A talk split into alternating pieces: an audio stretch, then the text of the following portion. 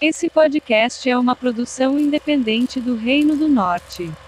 Essa é uma história real. Todos os personagens e acontecimentos abordados nesse episódio foram divulgados pela imprensa e são de conhecimento público. No episódio anterior. Bora! Pra cá, pra cá! Vai pra cá, pra cá, pra cá! Bora! Pega aí! Bora aí, correr não! Segura, segura ele! Tá bom, tá bom, deixa aí, deixa, nego! Pera aí, deixa ele não roda, pera aí! Pera aí, pô, segura, segura! Deita, deita, deita! Deita, bora, menino! Eita, porra! Eita! Tá bom, tá bom, não vai bater mais não, fica aí!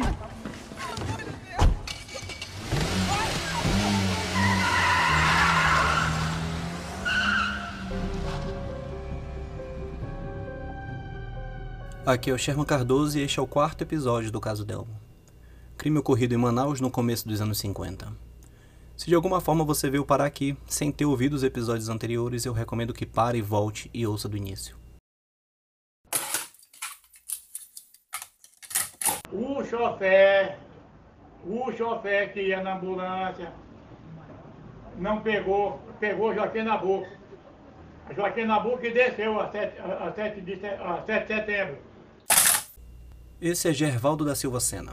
Nascido em maio de 1938, atualmente com 82 anos.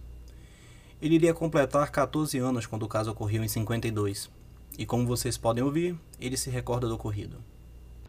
Chegou ali, ti- tinha um sinal bem no meio da rua. Tinha aquele na do Zé Paranaguá. Acabaram com aquele negócio. Então parou o carro ali, aí sequestraram ele. Tiraram ele dentro da ambulância e levaram. Le- Levaram ele. Aí foi Aí que foi quando mataram mataram. ele. O senhor Gervaldo Sena mora até hoje na mesma rua em que nasceu e se criou, a Lima Bacuri, localizada no centro de Manaus. Nesse episódio você vai ouvir trechos de uma conversa que tive com ele em 2018, quando havia decidido iniciar as pesquisas sobre o caso para o podcast. Por se tratar de alguém que viveu na época do caso, eu acreditei que um bate-papo poderia ser interessante para entender melhor a contextualização e me transportar para aquele período. O que eu não podia imaginar era que Gervaldo, juntamente com seu pai e seus irmãos, não só trabalharam na Serraria Pereira, como conheceram Delmo e sua família. Apesar da diferença de 5 anos de idade, Gervaldo tinha uma certa amizade com Delmo, jogavam futebol e se viu constantemente, conforme ele mesmo relata. Nesse momento você pode estar se perguntando: como eu cheguei até o Sr. Gervaldo ou como eu o conheci? Bom, esse é um dos fatores que me motivaram a contar essa história.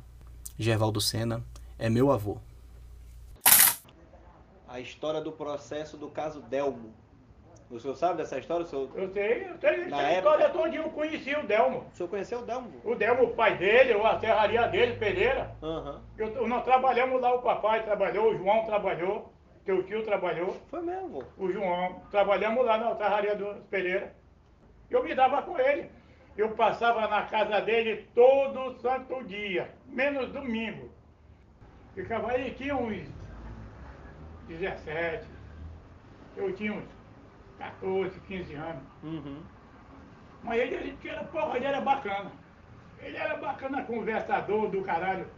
Viajava Rio de Janeiro, São Paulo, Belo Horizonte, para os caralho, o Brasil todinho. Conhecia o Brasil todinho. E nesse dia ele faltou dinheiro, ele quis buscar pegar dinheiro lá com o pai, o pai dele não estava aí. Eu já adianto a vocês que esse episódio será dedicado em sua maior parte ao linchamento e suas consequências. Com isso, eu faço uma ressalva para que fique bem claro que a minha intenção é entender a complexidade do comportamento humano que envolve esse tipo de barbárie e todos os elementos que lhe rodeiam. No dia 5 de fevereiro de 1952, após depoimento sob efeito do soro da verdade, onde confessa ser o único autor dos crimes de agressão ao vigia Antônio Firmino da Serraria Pereira e assassinato do chofer José Honório, ocorridos na madrugada do dia 31 de janeiro, Delmo Campelo Pereira, um estudante de 19 anos, foi sequestrado da ambulância que lhe escoltavam para a delegacia por um grupo de pessoas revoltadas, dentre elas alguns taxistas. Ele foi levado para a Estrada Velha de São Raimundo, atualmente conhecida como Avenida São Jorge, e lá Delmo foi linchado por mais de 40 pessoas. Segundo matéria publicada pelo Diário da Tarde no dia 6 de fevereiro daquele ano, abre aspas, o doutor Rosana constatou haver Delmo recebido nove facadas, sendo duas nas costas e sete no tórax, uma das quais cerca de 40 centímetros, com início no externo até a altura do umbigo. Apresenta o cadáver também dezenas de equimoses, produzidas por fio elétricos e cacetete. Em todo o corpo, notadamente nas costas e na cabeça. Fecha aspas. Outra matéria, dessa vez publicada em O Jornal, no dia 22 de junho, quatro meses após o linchamento, relatava os seguintes detalhes, aspas, Delmo teve uma morte horrível, ficando com o corpo desconjuntado, o crânio ferido, alguns membros quebrados, um olho entumecido e o seu ventre foi aberto com uma faca peixeira usada na ocasião do crime por um dos seus cruéis matadores. Fecha aspas. Delmo foi surrado com socos, chutes, pauladas, chicotadas por fio elétrico, enforcado, esfaqueado diversas vezes, teve o seu corpo amarrado em dois carros que puxavam em direção contrária nas tentativas de esquartejá-lo. Por fim, após morto, teve seu abdômen aberto e as suas vísceras expostas.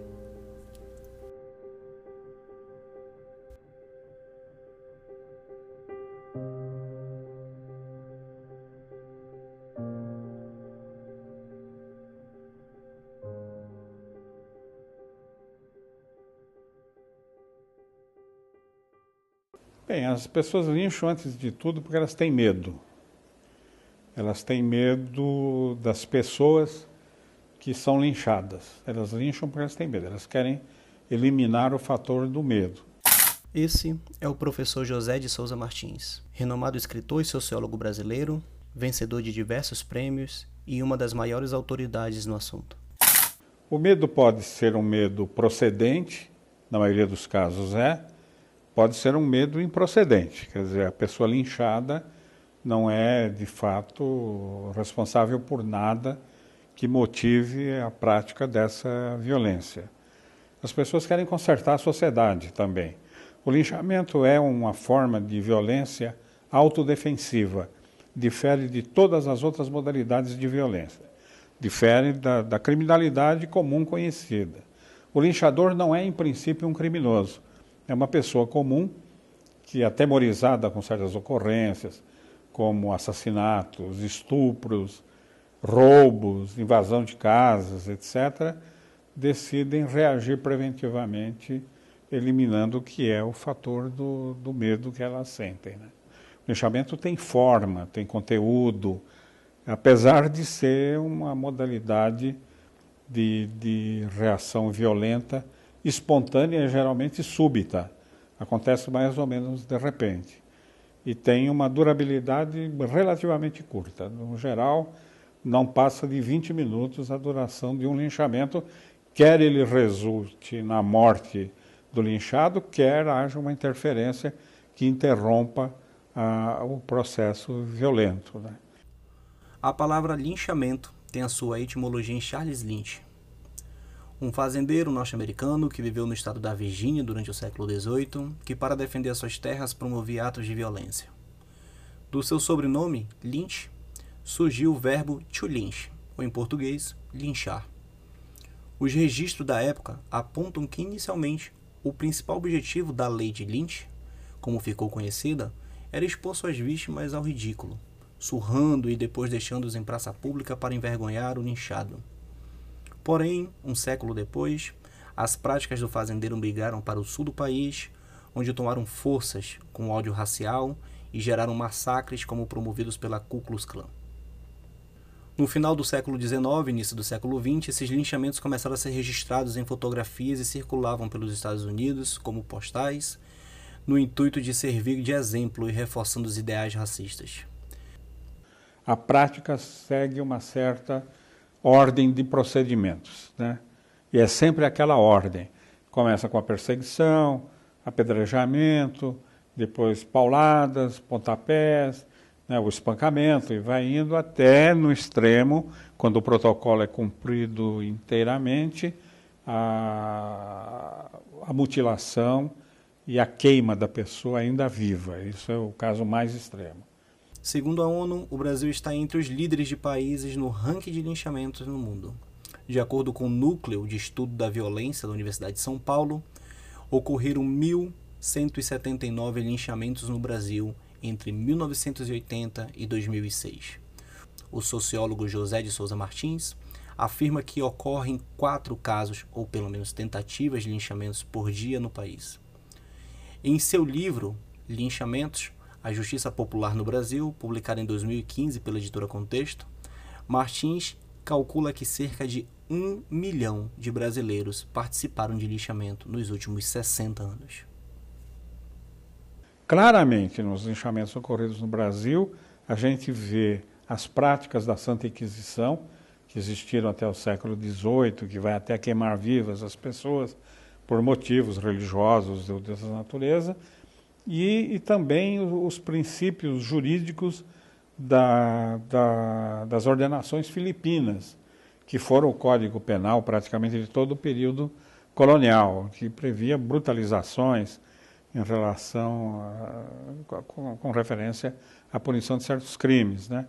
Então, as, as pessoas não sabem, não é que elas guardaram na memória, mas quando elas vêm, elas estão praticando o que já estava num código de punições lá do passado. Né? Existe o que, o que eu acho que acontece, aliás, a análise que eu faço é essa, acho no sentido de que eu constato objetivamente com o material de que disponho, é que é, quando a, a camada de regras que norteia a consciência cotidiana das pessoas, a moral comum cotidiana, regula o que é lícito, o que não é lícito, se quebra, ah, essa, esse outro código que estava sepultado lá no inconsciente coletivo, ele vem para o primeiro plano.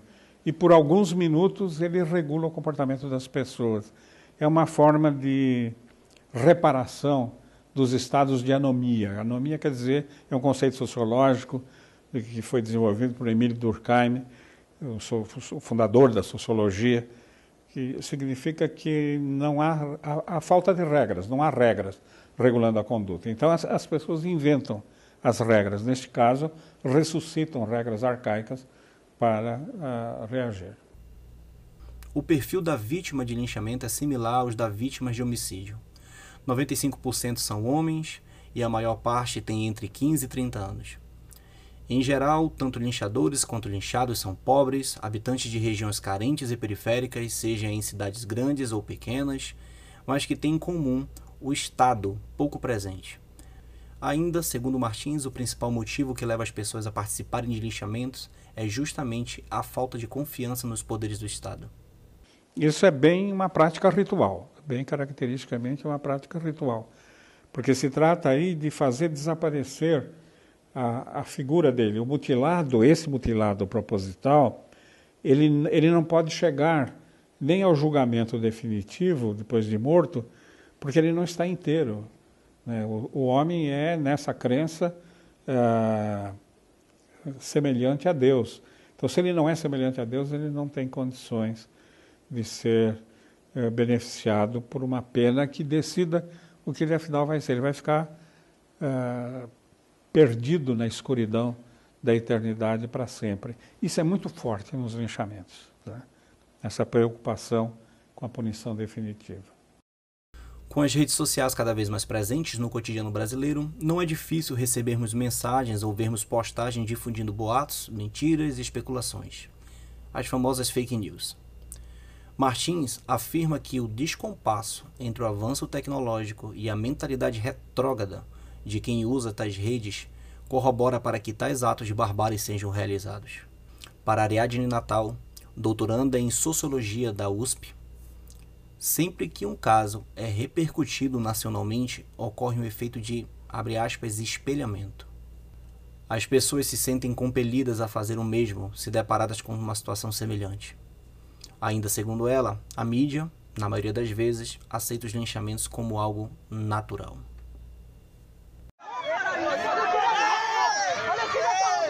viatura não chegou ainda não.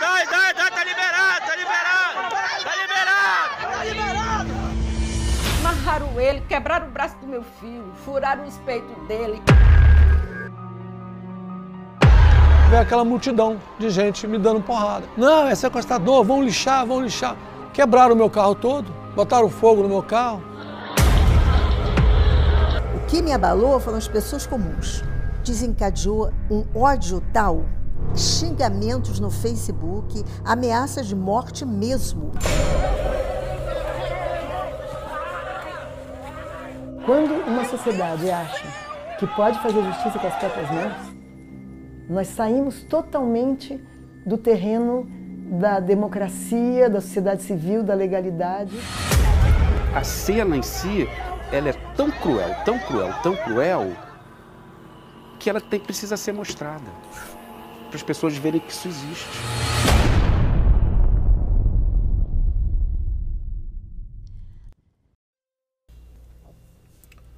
Na região norte, os números de linchamentos são difíceis de apurar com precisão. Segundo o Sistema Integrado de Segurança Pública do Amazonas, entre os anos de 2015 e 2020 foram contabilizados cerca de 84 casos no estado. Dois tiveram grande repercussão. O primeiro é do jovem de 16 anos, Caiube de Oliveira Carvalho, estudante do segundo ano do ensino médio no Colégio da Polícia Militar, que após ser assaltado e agredido no ramal Valparaíso, localizado na zona leste de Manaus, foi espancado até a morte por moradores da região que acreditaram em uma mentira propagada pelos próprios assaltantes, de que Caiube estava realizando furtos e assaltos pela comunidade. Nenhum suspeito do crime foi identificado. Ângelo Neto, o pai de Caiube, disse que seu filho sonhava em seguir carreira militar. O segundo caso é de Gabriel Lima Cardoso, de 18 anos, que foi brutalmente espancado em junho de 2018 na cidade de Lábrea, no interior do Amazonas. Filho do pastor José Gonçalves Cardoso, Gabriel era o principal suspeito de ter estuprado e matado com 16 facadas uma adolescente de 14 anos no município. Segundo matéria publicada na época, foi o pai que entregou o próprio filho para a polícia após ter conhecimento que ele era suspeito de ter cometido o crime. Em entrevista concedida à imprensa local, o pastor declarou o seguinte, aspas, No dia do linchamento, eu cheguei a ouvir fogos perto da delegacia, até que uma pessoa chegou em casa e disse que iriam invadir a minha casa e também contou que tinham matado meu filho. Foi a pior notícia da minha vida. Tiraram meu filho, mataram ele brutalmente, tocaram fogo nele. Como pai, eu me sinto revoltado, porque confiei na justiça que eles iriam proteger meu filho. Fecha aspas. José Gonçalves afirmou ainda que nunca aceitaria que o filho ficasse impune pelo crime que cometeu, que esse teria sido o motivo de entregar Gabriel e queria que ele cumprisse a pena conforme é previsto na lei. Gabriel foi retirado de dentro da cela em que estava preso por populares que o espancaram e o enrolaram em um colchão e atearam fogo. Isso tudo no meio da rua, na frente de centenas de pessoas onde algumas dezenas registravam tudo em vídeo pelo celular. Você pode encontrar esses vídeos no YouTube.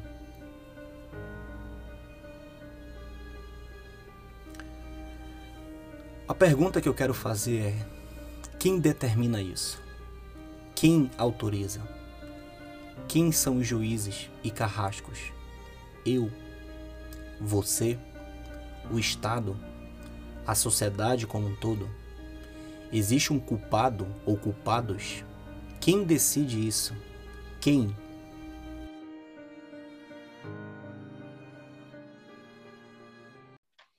É, então, eu sou um sociólogo, trabalho na área de sociologia, é, na, na, interface entre a questão agrária e a questão é, socioambiental e violência questão da cidade.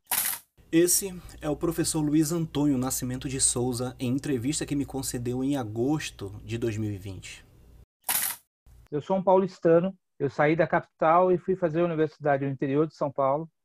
É, estudei na Unesp, no campus de Marília, onde eu fiz ciências sociais. E de lá eu terminei a graduação, fiz um concurso para ser professor na UFAM. Nós estamos falando de 92. Eu cheguei aqui em abril de 92.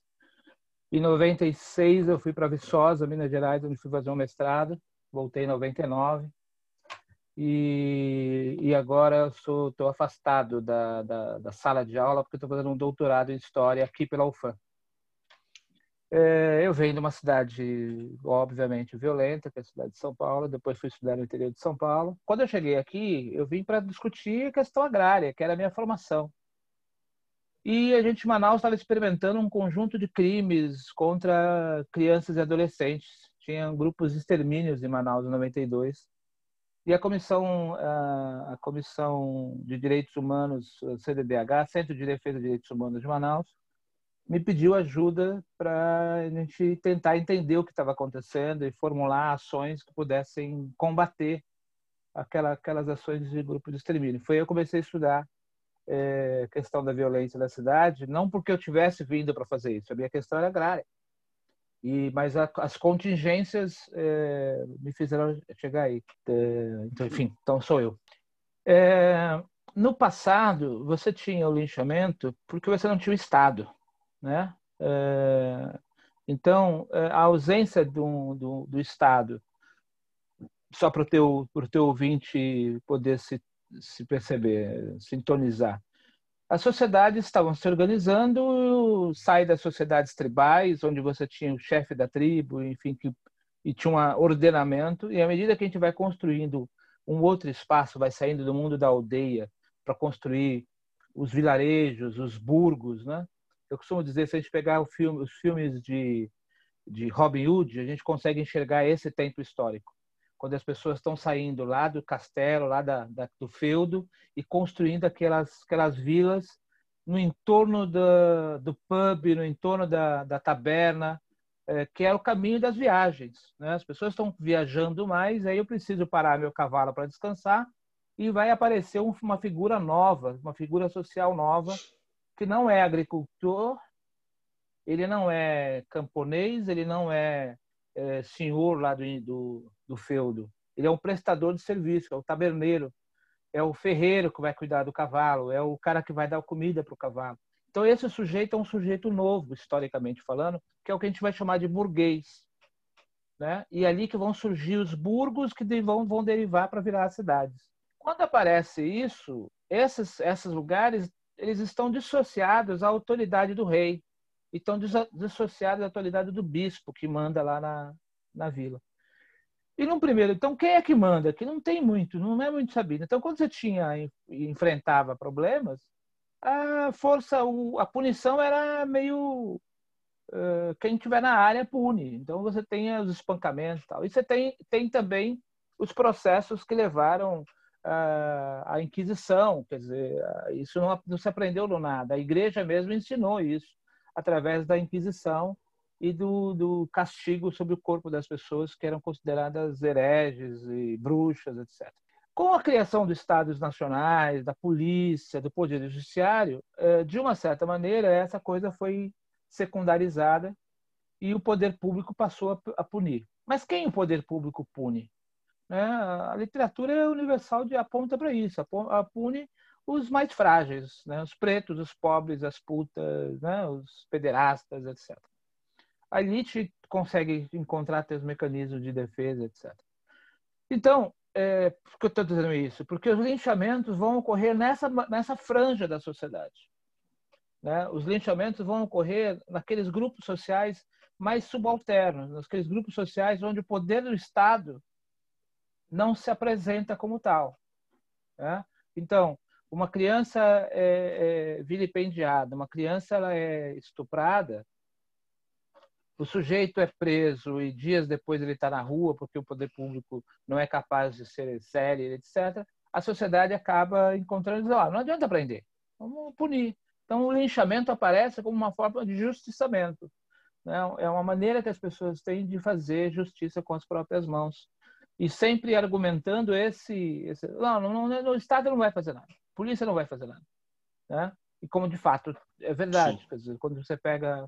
Então, é, eu acho que tem esse componente, assim como tem um outro componente é, particular do, do, processo de linchamento, é que você não tem a, a autoria daquele crime ela é diluída nas dezenas e centenas de pessoas. Né? E, de uma certa maneira, faz com que é, não haja uma culpa individual, não haja. Não, não fui eu que matei. É, eu estava lá, eu participei do linchamento. E quase sempre nem assumem que tenham participado. É, e aí é um detalhe interessante que quando você pega na literatura, é, pouquíssimos casos de linchamentos no Brasil são levados a júri, exatamente pela dificuldade é, de você identificar responsáveis e de tipificar a, a culpa, né? É, o caso do Delmo que você tem estudado é uma exceção né? porque a regra tem um outro caso, que foi no Rio Grande do Sul, também nos anos 80, se eu não estou enganado, é, onde você teve também um grupo, 11, 12 pessoas que chegaram, foram a júri. E é, lá foram inocentados, né? É, foram a júri popular e acabaram sendo inocentados.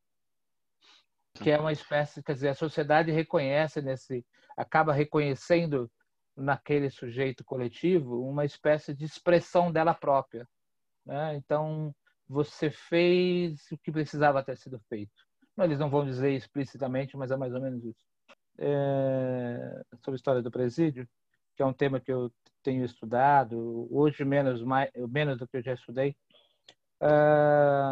Uma coisa que é extremamente importante ser dito é que, diferente do que as pessoas imaginam, o sistema prisional no Brasil, vou falar daqui que eu conheço um pouco, ele é extremamente regrado, né?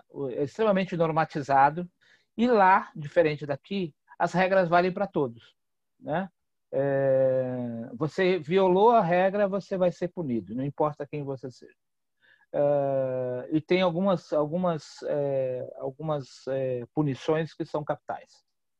Isso não quer dizer que eu concorde com elas, a gente está só observando que elas ocorrem. Uh, os crimes, por exemplo, patricídio, infanticídio, estupros, né? esses crimes são inadmissíveis. É, embora é, nessa, nesse marco regulatório é, é, possível que um estuprador siga vivo dentro de um presídio, né? mas ele vai ter que cumprir as funções mais subalternas dentro do serviço. E, é, e ele vai ser, se for preciso sacrificar alguém dentro do presídio numa rebelião, esses camaradas serão os primeiros a serem sacados. Eles sabem disso.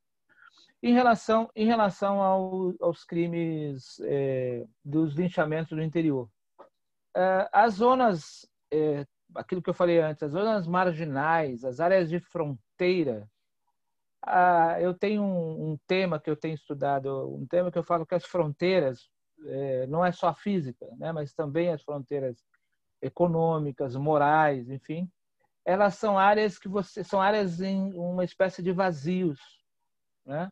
Você tem a presença do estado do Amazonas aqui, do estado de Roraima acolá. Mas a divisa do, do, do rio Joaperi, que é o rio que faz a divisa entre o Amazonas e Roraima, que é aqui pertinho, dois de um dia e meio de barco, é um vazio desgraçado do ponto de vista é, da presença do Estado. Uma área de fronteira importante, mas não, nem Roraima está presente, nem o Amazonas está presente. E essas áreas você acaba encontrando, são nessas franjas que você vai encontrar a ocorrência de, de, de linchamentos. O caso de, de, Borba, o caso de Quari, é, Manicoré, é, o Maitá, em todos esses lugares, é, o que, o que configura o cotidiano. O juiz não está presente. Se você quiser se esconder de um juiz ou de um promotor público, você vai para a casa deles, né, nos municípios onde eles estão lotados, porque se, eles não estão presentes. Aliás, as três autoridades do município não estão presentes. Você quer se esconder de um prefeito, vai para o gabinete do prefeito. Você quer se esconder do, do juiz e do promotor, vai para o gabinete deles. Né? É, eles não estão presentes. É raro os, os, os, prefeitos das cidades do interior moram no Dom Pedro, moram no Parque 10, moram não sei aonde, eh, e visitam eh, esporadicamente os municípios. Isso que é uma, uma poucos municípios que são diferentes disso. Então, o sujeito, o cidadão, ele olha para um lado, olha para o outro e diz: quem, a, a quem eu vou recorrer? Então, o recurso à violência eh, acaba sendo a única possibilidade que ele tem de, de reparar, de uma certa maneira, o dano que ele causa. Agora, é preciso ser dito que isso não tem nenhuma virtude. É preciso ser dito que isso não tem nenhum, nenhum glamour. Né? Isso é uma das formas mais dantescas, uma das formas mais é, abjetas é, que a humanidade criou, que é o espancamento coletivo de um sujeito. E eu costumo dizer que o linchado ele é culpado por estar sendo linchado. Vou tentar me explicar melhor. É, o sujeito está sendo linchado. Você chega até a, aquela, aquela confusão e pergunta o que está acontecendo. Alguém vai dizer para você, eu não sei muito bem, mas ele deve ter culpa. Se ele está sendo linchado, é porque ele tem culpa. Uh, se você tentar socorrê-lo, você vai ser exposto e vai ser linchado também. Cara, você está com ele, então você vai apanhar também. Então você, para se proteger, não, não, não, não interfere. Uh, então, ou se omite eu, eu, ou participa. Ou, se omite, ou você omite ou participa. Né? Uh, e aí a tendência qual é? Alguém vai dizer, ah, ele é o estuprador, ele é o latrocida, ele é o homicida. Ah, então tudo bem. É, a sociedade meio que dá de ombros, é, como eu tenho dito sempre, é, que a gente precisa tomar muito cuidado. Que, por exemplo, você tem um caso de homicídio na cidade a sociedade está organizada, vai fazer um protesto no dia seguinte para exigir da polícia a apuração daquele homicídio, é um, um, professor, é um funcionário público, não importa quem seja. Todo mundo está se organizando, ah, amanhã vai ter um grande ato para defender a... Aí alguém chega e diz, olha, estão dizendo lá na delegacia que esse cara, esse professor, esse médico, esse sociólogo, ele está envolvido com tráfico de drogas aborta imediatamente o protesto. Ninguém vai para a rua. Nem a família vai passar, bater na porta da polícia. Por quê? Porque se criou essa, essa, esse, esse estigma, essa justificativa é, que legitima toda e qualquer forma de, de é, desassossego, de Sim, violência. Basta, agora, você des, basta você descredibilizar a vítima. É o que aconteceu agora em Borba, em Nova Aripuanã, com a violência que, presente ali. O professor Luiz Antônio está se referindo aos casos ocorridos em agosto de 2020, em Nova Olinda do Norte, na região do Rio Abacaxis. Resumidamente, um secretário executivo do governo estava praticando pesca esportiva sem licença ambiental na região. E após confrontado por comunitários ribeirinhos, o secretário foi baleado no braço. Nos dias seguintes, iniciou uma operação policial que resultou em prisões e mortes tão contraditórias e tão absurdas que dariam uma nova temporada do Reino do Norte só para falar sobre isso. Porque a polícia rapidamente diz: não, o que os caras, o que está acontecendo lá é tráfico de droga. O cara que foi morto, que atirou na polícia, é traficante. E quando na verdade não é. Ontem, por exemplo, na, na audiência, na, na, na, coletiva imprensa, uh, uma da, das lideranças locais trouxe a, a ficha, buscou as fichas corridas do suposto traficante, e o camarada morto não tem nenhuma passagem pela polícia, não tem nenhum registro, não tem nenhum boletim de ocorrência contra ele, mas a polícia disse que ele é traficante. Né? Então, é, fica uma narrativa. E o mesmo vale para o espancado. Né? O fato dele estar sendo lixado é a prova de que ele é culpado. Né? E não o contrário. Né? Isso, isso que dá ao linchador uma espécie de salvaguarda você toma o efeito pela causa, né? Isso. Se ele está sendo espancado, então logo ele é culpado. Ele é, ele é culpado.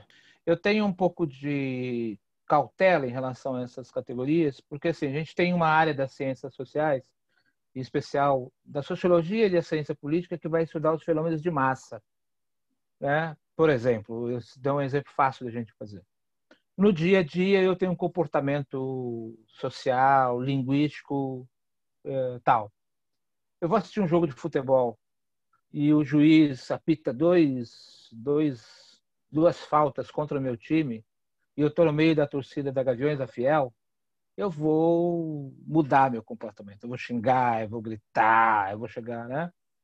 Mas terminou o jogo, terminou aquela posição, saiu um gol a favor do meu time, aquela, aquela energia toda é redirecionada e eu vou para casa feliz, tocando tocando um samba, tomando uma cerveja com meu amigo, etc. É, então você tem um fenômeno de massa, que a massa pode sim. O Durkheim, Emílio Durkheim é um sociólogo importante, é, que tem muitas limitações, mas ele tem alguns elementos importantes. Ele diz, olha, o, o sujeito ele é resultado de uma coerção social. Perfeito. O indivíduo ele é formado por uma coerção social. É, é, vou dar um exemplo. Eu sou um paulistano, a minha companheira é paulista, a nossa filha amazonense. Ela não tem nada de paulista. Embora ela tenha pai e mãe paulistas, a sociedade manauara exerceu sobre ela uma coerção social que fez com que ela se tornasse uma manauara. Então as pessoas têm essas coisas. Agora, quem são os, linchadores? Quase sempre são pessoas que têm um, um, um grau de civilidade eu vou tomar cuidado de usar o termo, baixo. São pessoas que têm é, níveis de sociabilidades baixos. São pessoas que no dia a dia já têm um comportamento de não reconhecer o outro, não ter uma alteridade com o outro. São sujeitos que é, no dia a dia têm uma, uma, uma, um histórico disso e que vai se expressar é, de forma coletiva muito rapidamente. Né? Uh, e quando você identifica os linchadores, uh, você encontra isso, você encontra a presença de uma antipatia né? em relação ao outro muito acentuada. Eu costumo dizer sempre o seguinte, que quando eu falo do grau de cidadania, é, que é, veja só, nós estamos numa sociedade e aí você vai se apropriando dos elementos constitutivos daquela sociedade que vai te formando como cidadão. Então, a ideia da, da, da responsabilidade coletiva, a ideia da, da, civilidade, da dignidade com o outro, alteridade, etc. E isso é, tem uma relação, tem a ver com sociabilidade que você adquire desde a da infância, da brincadeira. Eu costumo dizer que é, mais da metade do que, que nós somos depois de grande, depois de adultos, já se formou, já existia, já estava constituído seis, sete anos de idade. Então, por exemplo, na brincadeira, você aprende a respeitar regras. Né? Se você não cumpre regras, o teu grupo de crianças te exclui da brincadeira. Então, você aprende a cumprir regras. A gente tem uma fração da sociedade que, por exemplo, não tem espaço de sociabilidade. Onde é que você leva? Pega a cidade de Manaus. Onde é que os trabalhadores levam teus filhos para brincar? Crianças de 0 a 5 anos de idade brincam onde? Não tem onde brincar. Então, elas não conseguem criar sociabilidade. Quem tem um pouquinho mais de grana, leva para o shopping. E aí você não brinca, você compra brinquedo. Você compra. Enquanto que na brincadeira você media a tua relação com os outros para poder participar da brincadeira, no shopping você vai lá e compra o serviço. Né? Uh, ou no apartamento, ou no, no condomínio. Então você não precisa de mediar. Essas crianças vão crescendo e não vão aprendendo a mediar. Então, quando ela é confrontada diante de um problema, os problemas que antes elas foram mediados pela aquisição, pela compra, é, agora você não sabe resolver. Então, parte da violência é resultado assim, eu não sei resolver o problema. Porque eu não adquiri os elementos da cidadania, que não tem a ver com escolaridade. Não tem a ver com escolaridade. Exemplo contundente é aquele desembargador de Santos, que teve escolaridade, estudou e tal, mas ele não tem os elementos constitutivos de uma civilidade. Ele não vive na sociedade, ele está descolado da realidade social. Então você tem uma elite que está descolada por cima e você tem um baixo, o, a, a, os de baixo, como diz o Florestan Fernandes, um outro sociólogo, que também estão descolados porque eles não conseguiram acessar. É, exemplo, por que, que os caras vendem voto? Olha que absurdo o cara está vendendo voto. É, veja, eu me desfaço daquilo que não me é útil. É, voto, para mim, Luiz Antônio, para você, talvez seja muito importante. Por isso que a gente vai para a fila, fica lá, toma sol, chuva, para votar. Mas, por quê? Porque a gente vê o resultado disso nas nossas vidas cotidianas. Aquele cara que está no Bodosal, aquele cara que está numa área de ocupação irregular com esgoto dando no nariz, que não tem autoridade, não tem esse, para que, que o voto dele vale? Que diferença fez na vida dele o governo do Lula, do Amazonino ou do Braga? Muito pouco, porque o grau de cidadania dele é tão baixo. Ele está tão abaixo da linha mínima de cidadania que então ele pega, alguém chega lá e diz: ah, você me dá esse teu voto? Ah, pega esse aqui para levar. Porque não vale, não vale nada. Por isso que ele vende. Aí ele descobriu que tinha valor monetário, ele passou a vender. Né? Então, quando eu falo de grau de cidadania, tem esses elementos mais sofisticados que eu espero um dia conseguir sintetizar isso num conceito. E, e o, o senhor conhecia o pai dele, né, avô? Conheci, conheci E, o pai dele, a mãe como dele. que ficaram depois? Da, Hã? depois Mas, rapaz, se acabaram. cara que não conversavam mais com ninguém. Acabou a César Pereira, acabou pra lá. A serraria fechou depois de um tempo? Não, não, não, acabou, acabou a terra aí. Acabou a família, né? Acabou, acabou tudo. Durante o espancamento, os linchadores questionaram sobre a possível participação de outros envolvidos, mas Delmo insistiu que tinha agido sozinho. Mais de 40 pessoas foram presas por participarem do linchamento. Após inúmeros depoimentos, acariações, troca do comando da Polícia do Amazonas, revolta do movimento estudantil e outros tantos eventos, 27 homens foram a júri popular e julgados pelo crime que cometeram. Como são muitos personagens, essa parte da história ficará para outro episódio, mas eu prometo que eu serei breve e falarei somente dos principais envolvidos, ou pelo menos aqueles que têm mais importância.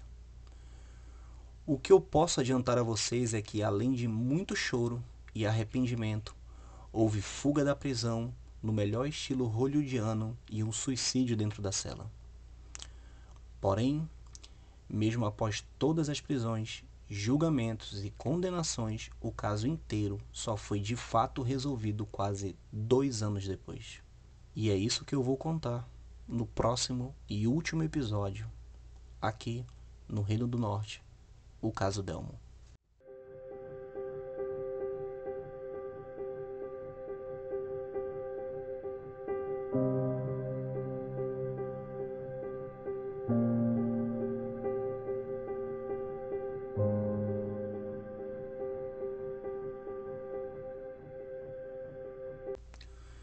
Episódio piloto dessa temporada, eu fiz a seguinte pergunta: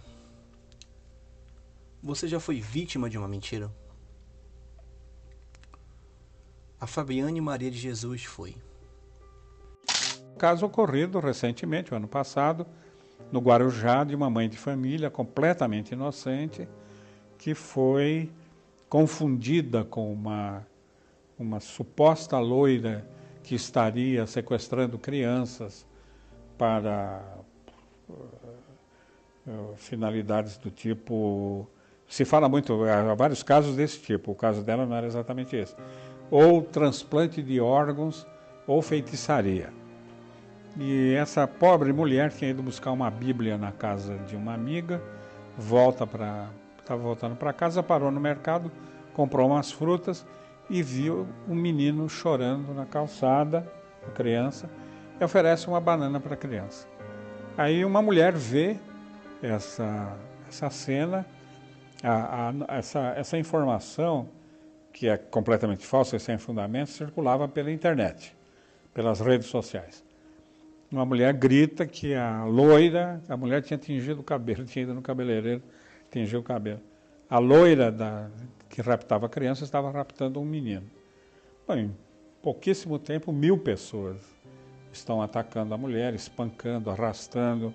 Foi tudo filmado e está tudo no YouTube, quer dizer, é uma, a, a, a dimensão pavorosa de, e brutal dessa da prática do linchamento aparece nesse caso, né? A mulher não teve nem chance de explicar que não era ela, né? Porque ela estava com um livro preto embaixo do braço, que era a Bíblia, e que as pessoas diziam que era um livro de feitiçaria.